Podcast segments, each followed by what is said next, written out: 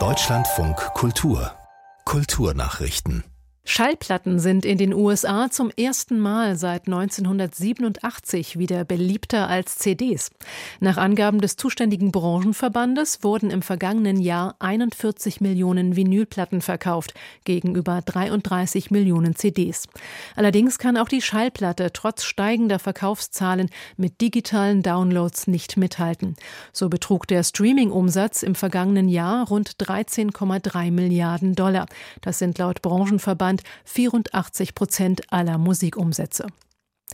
Beim internationalen Telemann-Wettbewerb in Magdeburg konkurrieren in den kommenden Tagen 47 Sängerinnen und Sänger aus 19 Ländern. Gut die Hälfte davon kommt aus Deutschland. Es sind Stimmen aller Tonlagen zwischen 18 und 34 Jahren dabei. Der Gesangswettbewerb wird in drei öffentlichen Runden ausgetragen. Magdeburg ist die Geburtsstadt des Barockkomponisten Georg Philipp Telemann, der in der ersten Hälfte des 18. Jahrhunderts zahlreiche Werke schuf.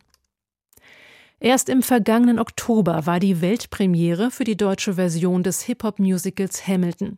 Nun ist klar, dass es schon nach einem Jahr wieder abgesetzt wird. Nach einem Bericht des Norddeutschen Rundfunks hat der Veranstalter Stage Entertainment bisher zwar über 200.000 Tickets verkauft und sei damit nicht unzufrieden, aber es sei absehbar, dass sich die Nachfrage nicht wie am Broadway entwickeln wird, wo das Stück jeden Abend ausverkauft ist. Die deutsche Adaption von Hamilton ist die erste Übertragung des Musicals von Lin-Manuel Miranda in eine andere Sprache.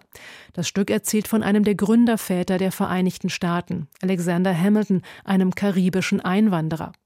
In den USA löste das Musical einen Hype aus und gewann elf Tony Awards, einen Grammy und den Pulitzerpreis. Die Gewinner und Gewinnerinnen des Bayerischen Kabarettpreises stehen fest. Mit dem Hauptpreis wird in diesem Jahr der Kabarettist und Fernsehmoderator Till Reiners geehrt. Der Musikpreis geht an die Liedermacherin Anna Pirchotta. Die Auszeichnung als Senkrechtstarterin bekommt Theresa Reichel. Laut einer Mitteilung des Bayerischen Rundfunks wird zudem zum ersten Mal der Creator-Preis verliehen. Damit wollen der BR und das Münchner Lustspielhaus satirisches Schaffen jenseits der klassischen Kabarettbühnen würdigen. Sebastian Hotz alias El Hotzo Satiriker, Twitter- und Instagram-Star, wurde zum ersten Preisträger gekürt.